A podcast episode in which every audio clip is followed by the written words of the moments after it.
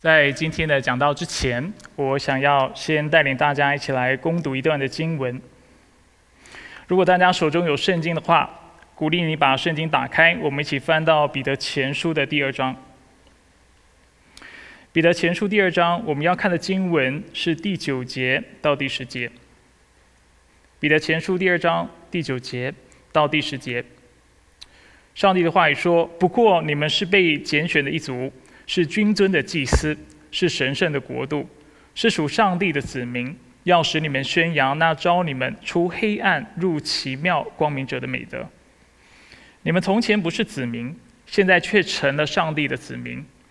从前未曾蒙怜悯，现在却蒙了怜悯。这是上帝的话，我们一起低头来做个祷告。主，我们为你的话语向你身上感谢，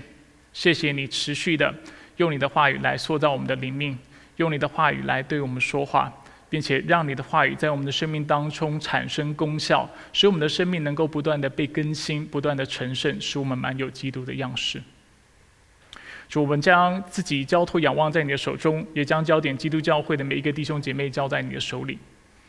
主，我们每一个人都是你的子民，我们每一个人在你面前都是那祭司，能够亲近你。并且是被你分别为圣，要归你所用的。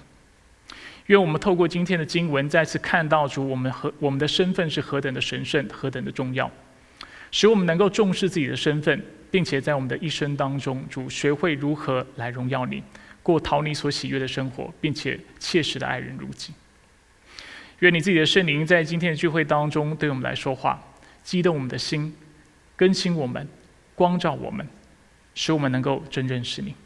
我们感谢你，以上祷告是奉靠主耶稣基督的圣名求，阿门。弟兄姐妹平安啊！在此要再次恭贺大家宗教改革五百零三年啊周年愉快。上周呢，我们谈到了宗教改革运动的崛起发起，并且讲到当中的灵魂人物马丁路德他所做的贡献是哪些，尤其提到他所讲到或者他所论及的一个非常重要的教义，就是因信称义这样的教义。那今天呢，我们要透过刚才刚诵读的经文，我们要谈论到他所提到的另外一个非常重要的论点，非常重要的一个声明。当然，今天我们不会围绕着他的神学观念来谈，但是我们会按着圣经本身的启示，我们来谈这个概念。那我要谈的是什么样的概念，什么样的论点呢？就是人人皆祭司，或者是万民皆祭司这样的一个观点。这是马丁路德在一五二零年八月出版的《致德意志基督教贵族公开书》里面提到的观点。这个观点主要是想要击垮并且拆毁当时罗马教会所耸立的三道高墙。罗马教会当时所树立的三道高墙是什么呢？第一道墙，或者第一个声明、第一个论述，他们认为教宗有教会绝对的权柄，或者教宗是教会绝对的权柄。第二，他们认为教宗有权利，而且唯有教宗有权利诠释圣经。第三，只有教宗能够召开议会来改革教会。那马丁路德就针对这样的理解，他也一一的提出三项的反驳。他说：“因为圣经清楚教导万民皆祭司的缘故，所以其实教会的权柄并非只是落在教宗的手中，但却也是在万民，就是所有上帝子民的手中。”因为权柄在所有上帝的子民的手中的缘故，所以每一个信徒也都有权利来诠释圣经。那因为每一个信徒都能够自己来诠释圣经，并且透过上帝的话语，啊，受到圣灵的感动的缘故，所以圣徒基督徒能够自己召开议会，然后来提出改革，来发动改革。那路德的依据除了是来自于彼得前书二章九节外，他也引用了启示录五章十节。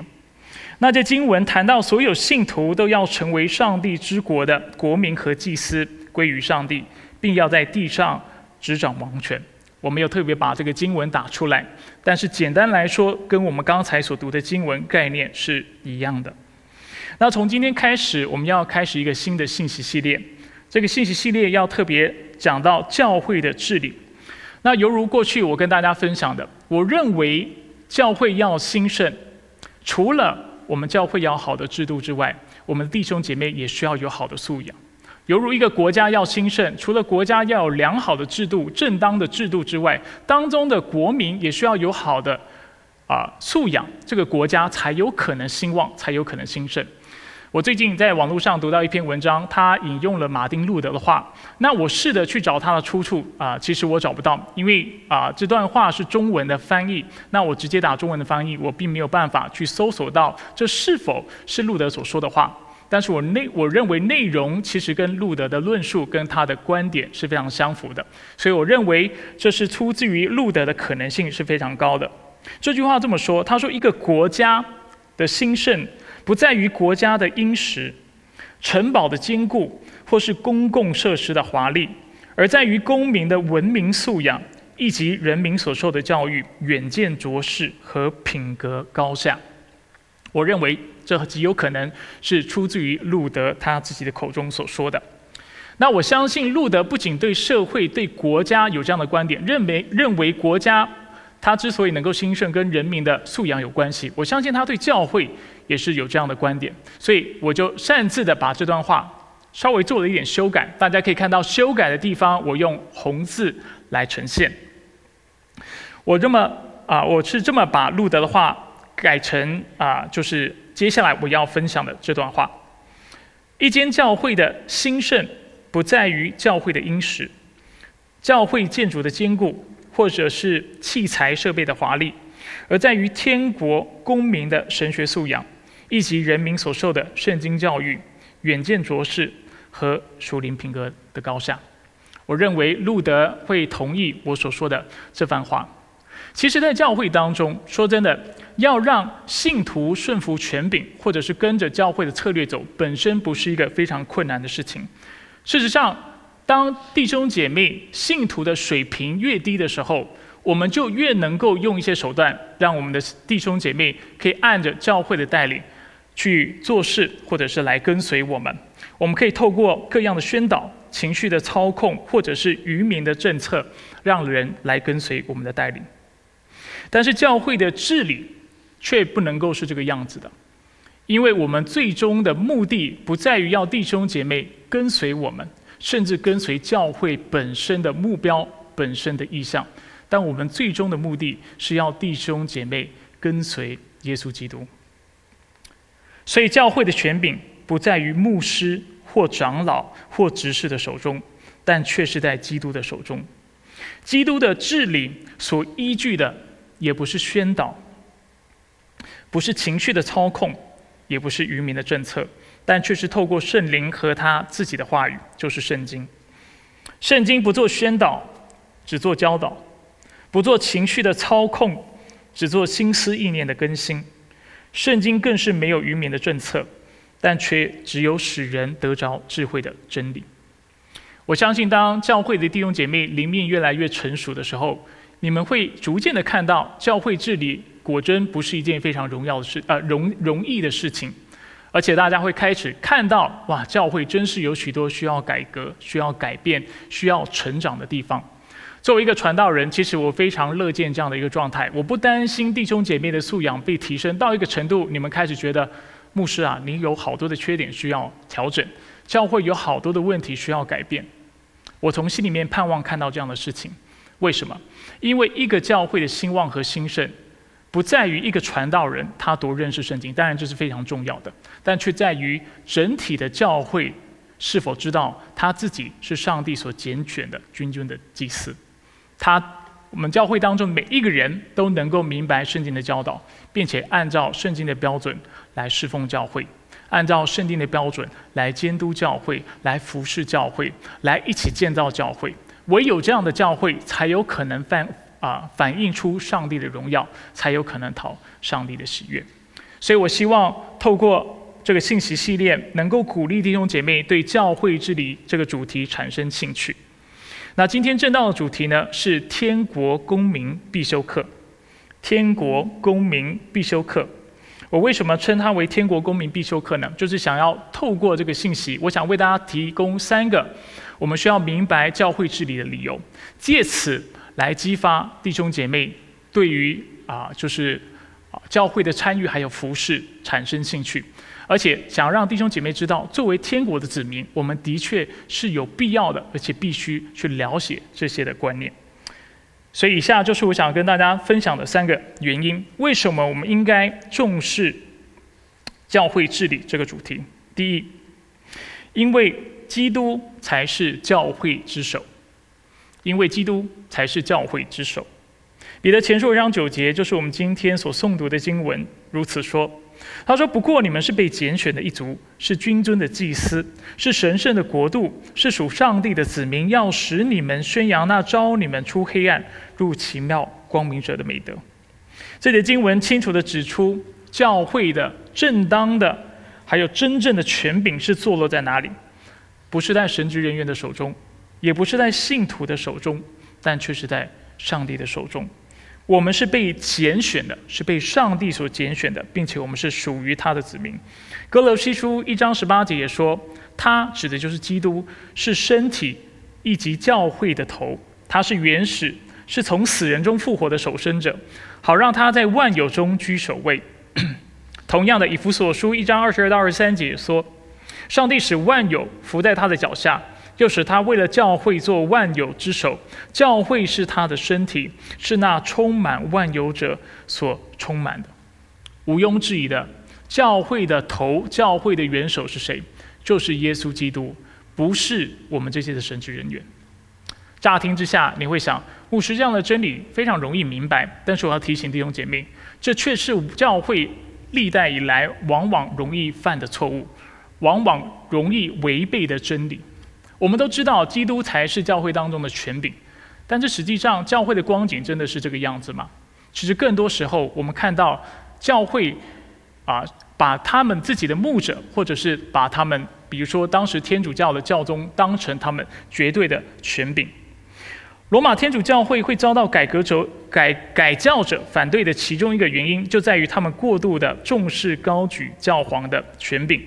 甚至以为教宗继承了我上周有提到使徒彼呃使徒使徒彼得的权柄，然而这是完全没有根据的教导。甚至人员或教会领袖，不论我们要称他为主教、监督、牧师、长老或传道人，都不具有使徒的权柄，他们也不符合成为使徒的条件。那这个部分我会在未来的信息更多为大家说明。而在圣经当中，我们看到牧者的身份其实就是 minister。Minister 这个英文字，如果你把它直接翻译成中文，它就是一个侍奉者，而不是掌权者。现在很多教会的牧者都把自己当成教会的老板、教会的 CEO 来看待，这是对圣经以及对自己的权柄严重的误解和误判。上帝呼召我们这些传道人，是要我们成为祭司，是要我们去服侍他所托付的群羊，而不是要我们去管辖或。辖制他们，犹如彼得前书五章三节所说的：“不要辖制所托付你们的群羊，而是要做他们的榜样。”耶稣在马太福音二十章二十五到二十六节也说：“你们知道外邦人有君王做主治理他们，有大臣操权管辖他们，但是在你们中间不可这样。你们中间谁愿为大，就要做你们的用人。”我在以后的信息会更多的为大家解释一个传道人他的职责。还有他的权柄究竟有哪些？但是简单来说，我们需要明白一个概念，就是教会当中的神职人员或者是圣职人员，他的权柄绝对不是独立的，但却是上帝派生的。在历代的教会当中，不论是在哪一个时代，唯有耶稣基督才是教会的权柄。当然，我们要留意一件事情，就是淡化圣职人员的权柄，不代表弟兄姐妹的。权柄就在神职人员之上，这是另外一个极端。有人将传道人的推选，或者是传道人的暗幕，当成是一种民主推选的过程，那这也会是另外一种误解。上帝虽然把权柄给了教会，给了信徒，但是教会仍然是由上帝所管制的神权政体，英文我们称它为 theocracy，而不是民主政体。democracy。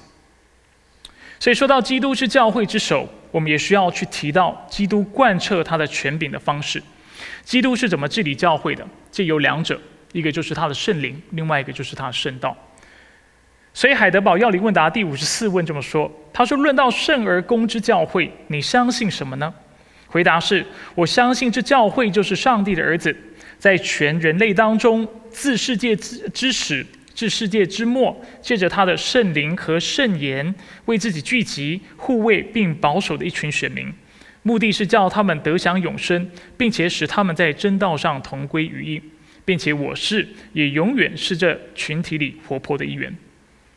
啊，这个要理问答里面有非常多丰富的内容，但是我想大家留意的主要就是上帝或者是耶稣基督是透过什么样的媒介来治理教会呢？主要就是两个：圣灵以及圣道。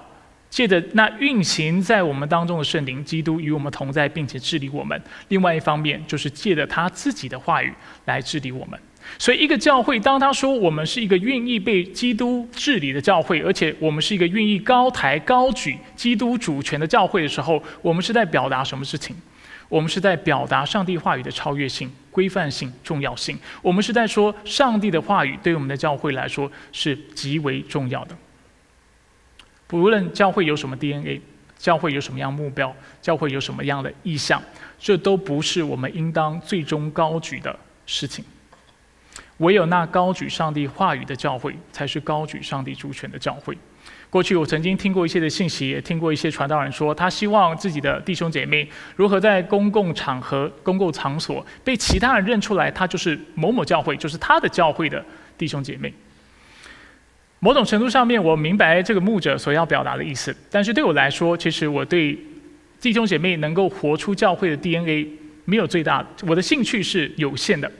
因为对我来说，我最我最在意的就是我们在世界当中能够被其他的人认出我们是基督的门徒，我们是切实彼此相爱的，我们是除了听到之外，并且切实去行道的，我们是一个高举上帝话语的群体，这才是最重要的。因为当你去高举教会的 DNA 也好，教会的意向也好，教会的使命啊，或者是啊事工理念也好，你在做的事情，并不是在高举基督的权柄。你在做的事情是高举你的教会的权柄，这跟天主教没有两样。你在做的是高举你的牧师的权柄，但是谁是教会的元首？只有耶稣基督。这就是为什么这个真理对我们来说是非常重要的。第二方面，我想要提醒弟兄姐妹，为什么我们应该重视教会治理这个课题？因为圣经教导我们，万民皆祭司，或者是人人皆祭司。换句话说，权柄并非只是赐给了圣职人员，但却也给了所有的信徒。我再说一次，我并非是在否认上帝将权柄给了神职或圣职人员，但是我却是在说，上帝不止把治理的权柄给了圣职人员，但是他同时也给了每一个信徒。这就是今天的经文要为我们凸显的。对罗马天主教的教会来说，圣圣俗还有阶级的这个分化，还有这样的一个划分是非常绝对而且非常清楚的。对他们来说，因为神职人员是被上帝分别出来的缘故，所以他们的呼召、他们的存在、他们的职分是特别神圣的。相较之下，平信徒他们是属世的，他们是较为世俗的。在这样的认知里，权柄的架构就会变得非常清楚。因为神职人员在上帝面前有独特的地位，因此信徒需要顺服他们，甚至需甚至需要透过他们才能得着上帝的救赎和恩典。上周我跟大家分享，对罗马教会来说，他们是怎么看待圣礼的？他们认为圣礼本身就有功效，譬如说洗礼，一个人是否得救跟他的信心没有关系。我现在指的是啊天主教的立场。啊，跟神职人员的敬虔也没有关系，但却跟那圣灵本身有关系。只要他经过洗礼，他就必得救，不管他是信或者是不信。他们施予或者是赋予洗礼或者是圣礼这种超然的功效。换句话说，如果今天一个人要得着上帝的恩典，或者要得到救赎，他需要透过谁的权柄？就是透过神职人员的权柄，透过他们所主持的圣礼，他们才有机会得着救恩。然而，这却不是改教者的认知。对改教者来说，人之所以能够得着救恩，是单凭耶稣基督的拣选，单凭上帝的恩典。人是因信称义，而不是借着透过任何的圣礼，或者是透过任何教宗也好，或者是神职人员的权柄。人能够得救是出自于上帝，也只有上帝有这样的权柄，能够将救恩赐给人。神职人员没有这样的权柄。那今天的经文呢？彼得前书一章九节就是一个很好的范例。他说：“不过你们是被拣选的一族，是君尊的祭司，是神圣的国度，是属上帝的子民，要使你们宣扬那招你们出黑暗入奇妙光明者的美德。”在这节经文里面，我们清楚的看到，我们之所以能够成为上帝的子民，是因为上帝的拣选，而不是透过教宗或某个神职人员的权柄。就经文本身来说，所有被上帝拣选的子民，都是那君尊的祭司，都是圣洁的国度。那这句话其实是出自于旧约圣经的出埃及记十九章第五到第六节。如今你们若真的听从我的话，遵守我的约，就要在万民中做属我的百姓，因为全地都是我的。你们要归我做祭司的国度，为神圣的国民。我们来稍微探讨一下，所以祭司是一个什么样的概念？对旧约圣经来说呢，祭司是一群被上帝放上帝分别为圣的人，而且他们能够啊亲近上帝，来到上帝的至圣所，来到上帝的面前，这是祭司的存在。我们刚才看到了这个经文在旧约当中已经被应用在。以色列这个国家的上面，所以当祭司这个概这个概念被应用在这个国家上面的时候，它是什么意思呢？这代表以色列作为一个国家是被上帝分别出来的，犹如祭司被分别出来，主要是要侍奉上帝。同样的，以色列这个国家被分别出来，他们的存在有一个非常重要的目的，就是为了侍奉上帝。除此之外，透过这个群体，透透过这个民族，有那救恩之道，他们是能够亲近上帝的，他们是有上帝的恩典的。但是如今我们看到这节经文，不只是要应用在以色列的身上，更是要应用在那因信称义、相信耶稣基督的教会身上。那当我们把祭司这个概念应用在教会上面，或应用在圣徒所有的圣徒上面的时候，我们在表达什么呢？我们在表达的就是每一个圣徒都是被上帝分别出来归他所用的，并且每一个圣徒都能够亲近上帝。这跟罗马天主教的思想有什么不一样？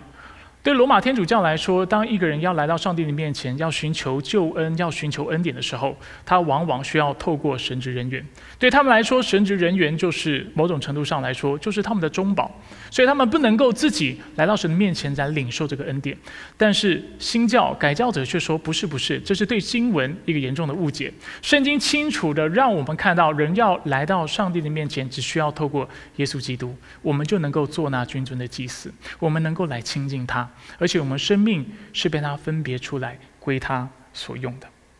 所以犹如马丁路德所声明的，因为圣经圣经教导我们万民皆祭司的缘故，因此我们得知上帝并非只将治理教会这样的一个职分或者这样的任务给了神职人员，但其实也是给了全教会啊，愿意每一个人都按着自己所领受的呼召和恩赐来侍奉教会。事实上。啊，神职人员，上帝呼召了教会，神职人员其实是从教会当中被挑选出来的。神职人员跟一般的弟兄姐妹有什么不一样的？他是在上帝面前清楚的领受呼召，并且他有恩赐，以及他需要接受啊弟兄弟兄姐妹就是教会的确认，因为我们翻译做 confirmation，或者是经过教会的证实，他才能够成为传道人。我们为什么用？confirmation 这个词，因为有的人会有一个误解，以为啊，教会自己的长老只是团队，或者教会的会众能够自己来啊聘牧师，然后透过教会把权柄赋予给牧师。如果我们的观念是这样的话，这是一个严重的误解。教会会众没有这样的权柄。今天能够使一个人成为传道人的，他能够得到权柄做啊教会的管家，这个权柄。单单是来自于上帝，教会没有权利把这样的权柄赋予给传道人，传道人只需要向上帝负责，因为他的权柄是上帝给的。但是，的确，教会有这样的权利，也有这样的责任，来确认这个传道人的确是有呼召的，而且这个传道人是有恩赐的。这个部分内容，我在未来会为大家做更多的解释。那今天我想要大家特别留意的，或者是记得的，就是信徒皆祭司，或者是万民皆祭司这样的一个真理。让大家看到教会治理是我们每一个人都应该重视的课题，因为每一个人都是那君尊的祭司。某种程度上，我们都被赋予了某种治理教会还有监督教会的权柄。那除了教会治理外呢，在这里我也想提醒弟兄姐妹，其实很多华人对传道人的理解和认识，其实是更偏向于天主教的。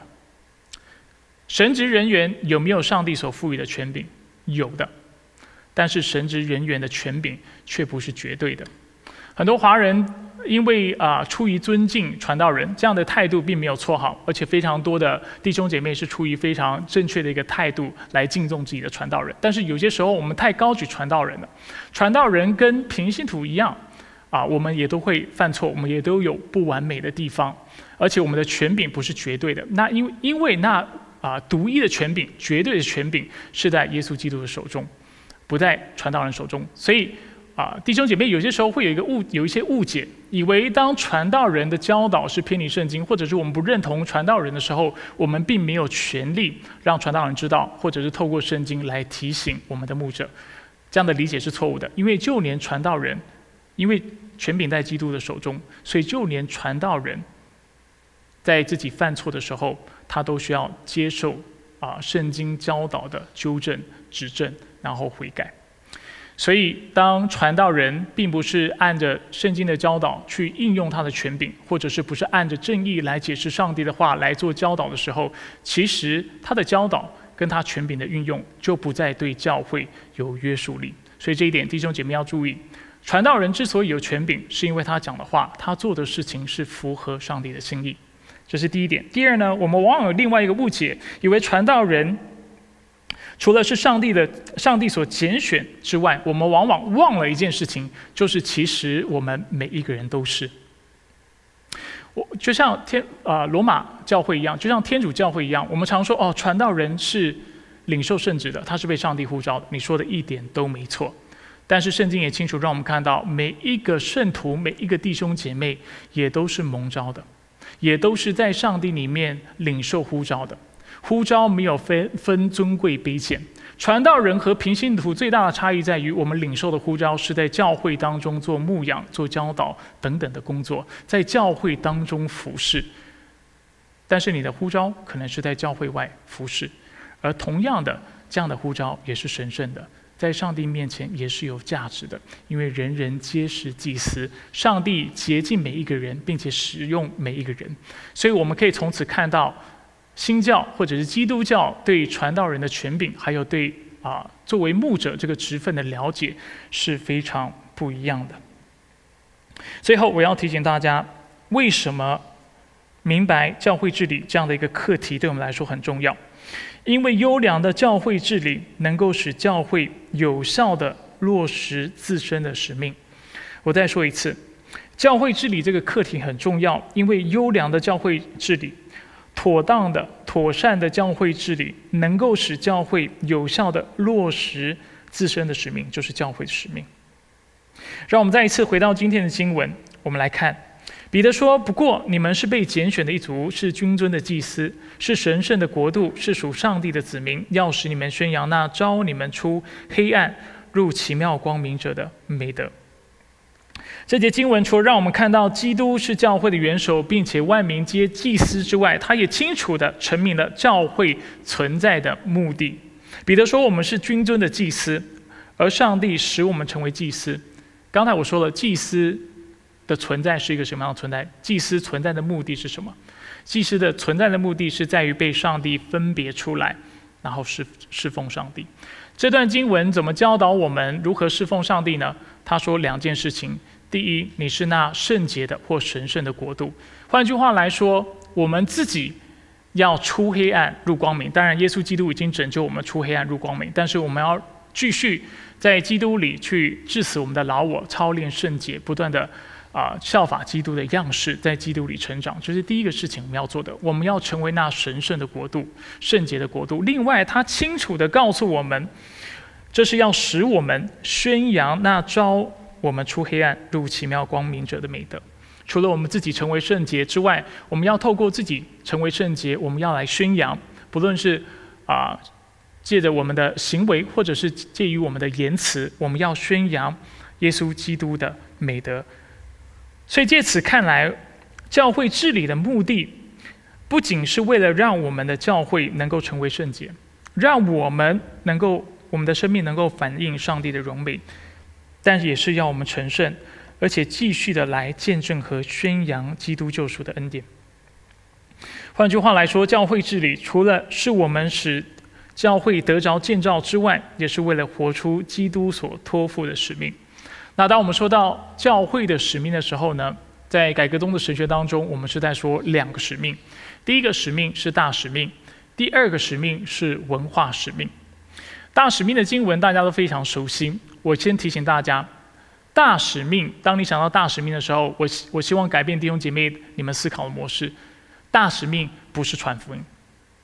请你不要再把大使命当成是传福音，因为它不是大使命的主旨要旨，是在要人做主的门徒，是在做门徒，不是在传福音。你会说两者之间的差异在哪里？按理来说，按着圣经的教导，如果我们是完全遵照圣经的教导来行的话，两者应该是。基本上同样的概念，但是往往我们看到一个状况呢，就是当我们在讲传福音的时候，我们所说的是什么？我们所说的是大使命的前，如果分成三段的话，我们是指指前面两段，我们指的是要去，而且使万民做主的门徒，然后奉父子圣灵的的名为人施行。所以我们想到的是什么？就是我要传福音，然后为人施洗。使他归入主的名下，然后就停在这里，这就是传福音、完成传福音的工作。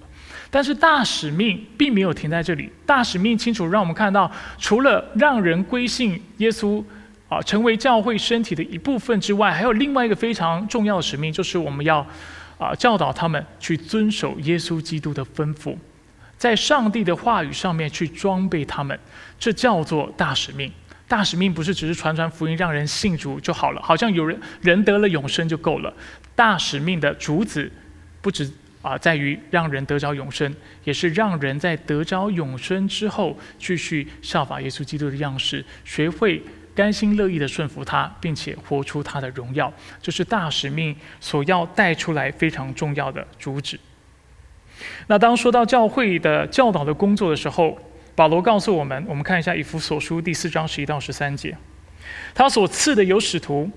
有先知，有传福音的，有牧者和教师，为要装备圣徒做侍奉的工作，建立基督的身体，只等到我们众人在信仰上同归于一，认识上帝的儿子，得以长大成人，达到基督完成或完全长成的身量。在这里，我们看到四个职分。有的人认为是五个，我个人对原文的理解，我认为这里是讲到四个职分：使徒、先知、传福音，还有牧者和教师。这四个职分所涉及的，就是教会的治理。上帝设立这四个职分的目的，就在于要这些人治理教会、带领和装备信徒。如果教会没有要用合乎圣经的方式来分工、来管理，教会就不能切实的落实完成。这装备人，使人成为主门徒的大使命。除此之外，我们提到教会的使命的时候，我们也会提到所谓的文化使命。文化使命的基础来自于创世纪一章二十八节。我先为大家念一下这啊这节经文：当上帝按着自己的形象造人之后，他就赐福给他们，并且对他们说。要生养众多，遍满这地，治理它；要管理海里的鱼、天空的鸟和天上各样活动的生物。我想要大家留意两个动词，他除了要生养众多、遍满这地之外，他清楚地讲到我们跟这地之间的关系。他说要治理它。接着，他告诉我们，我们跟万物之间的关系，不论是天空的飞鸟、海里的鱼，或者地上的走兽。他说，你要管理他们，你要治理这个地，你要管理这些走兽飞禽。这就是所谓的文化的使命。保罗在哥罗西书，等一下我会更多解释。一章十八到二十节也说，基督或者是他。是身体的头，他是原始，是从死人中复活的守生者，好让他在万有中居首位。因为上帝喜欢使一切的丰盛在他里面居住，借着他，上帝使啊使万有与自己和好，无论是地上的、天上的，都借着他在石架上所流的血，促成了和平。这段经文让我们看到一个非常重要的真理：很多基督徒对福音有一个误解，认为福音最重要的目的就是让我和上帝和好，如此而已。但是这段经文清楚地告诉我们，福音最终所带来的终末的结局，最终的结果是什么？清楚地让我们看到，要借着他，上帝要使万有与自己和好。这些万有是什么？只是讲到人吗？如果讲到人的话，他不会说到无论是地上的、天上的，都借着他在十字架上所流的血，促成了和平。所以换句话说，福音除了能够使我们与上帝和好之外，也能够使万物与上帝和好。我们其中参与在这。宣教使万物与基督和好的工作，我们称它就是文化使命，或者是文化的关怀。当我们说到文化这个概念的时候，我们所说的就是人类生活范围的各个领域，可以是包括教育、艺术、音乐、商业、医疗、媒体、法律和政治等。在教会，我们除了鼓励弟兄姐妹要有非常正常健康的教会生活之外，我们也鼓励弟兄姐妹，你一定要把信仰。带到你的职场当中，带到你现在所具有的岗位当中。如果你是位律师，你就应该为正义来伸张，借此反映上帝的公义；如果你是位医生，你就应该多行医治、抢救生命的工作，借此反映上帝的医治和救赎；如果你是位政治家，你就应该透过自己的权利来为弱势的群体来发声，并且透过政治的游说来促进善法的制定和支持。而这些工作其实就是万民皆祭司的延伸应用。我刚才已经说了，不止神职人员或圣职人员，他的呼召是神圣的。你我每一个人的呼召都是神圣的。我是君尊的祭司，你也是。我跟你的差异在于，上帝呼召我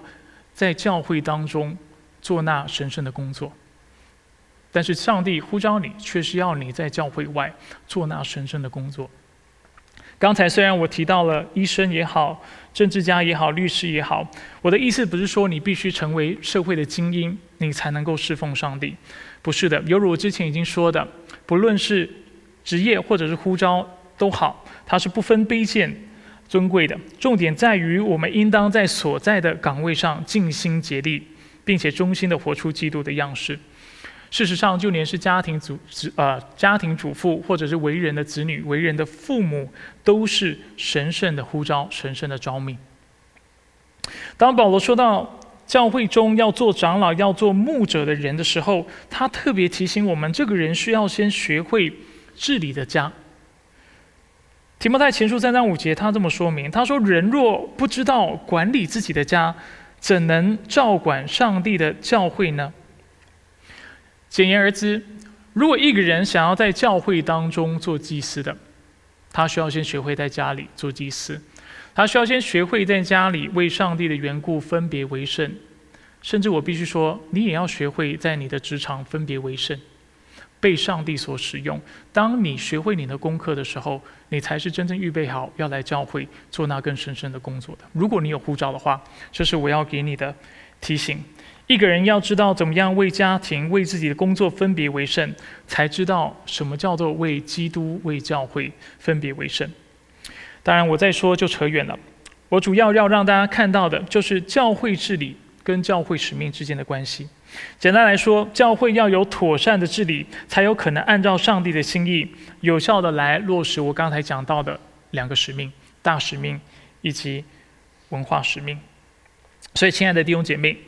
以上这三个理由，就是你和我为什么需要重视教会治理的原因。教会治理是每一个天国公民都必修的课程，犹如我们讲到的抬头所说的，因为它帮助我们认清教会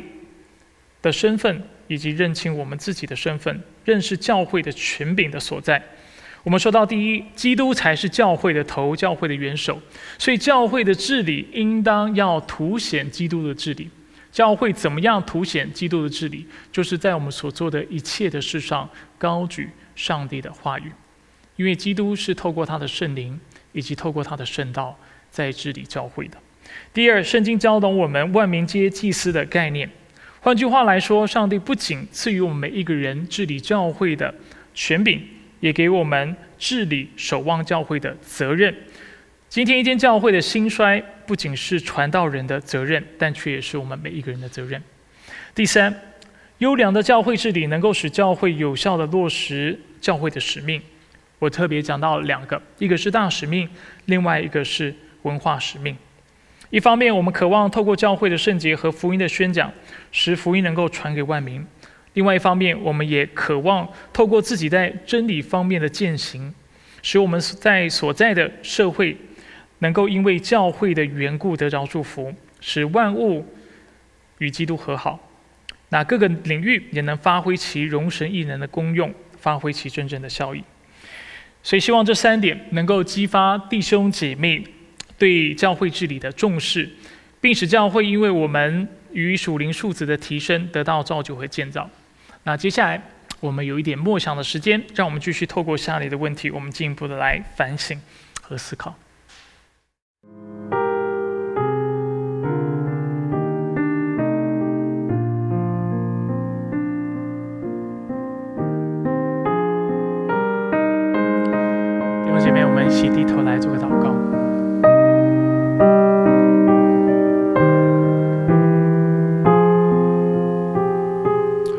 亲爱的天父上帝，我们谦卑的来到你的面前，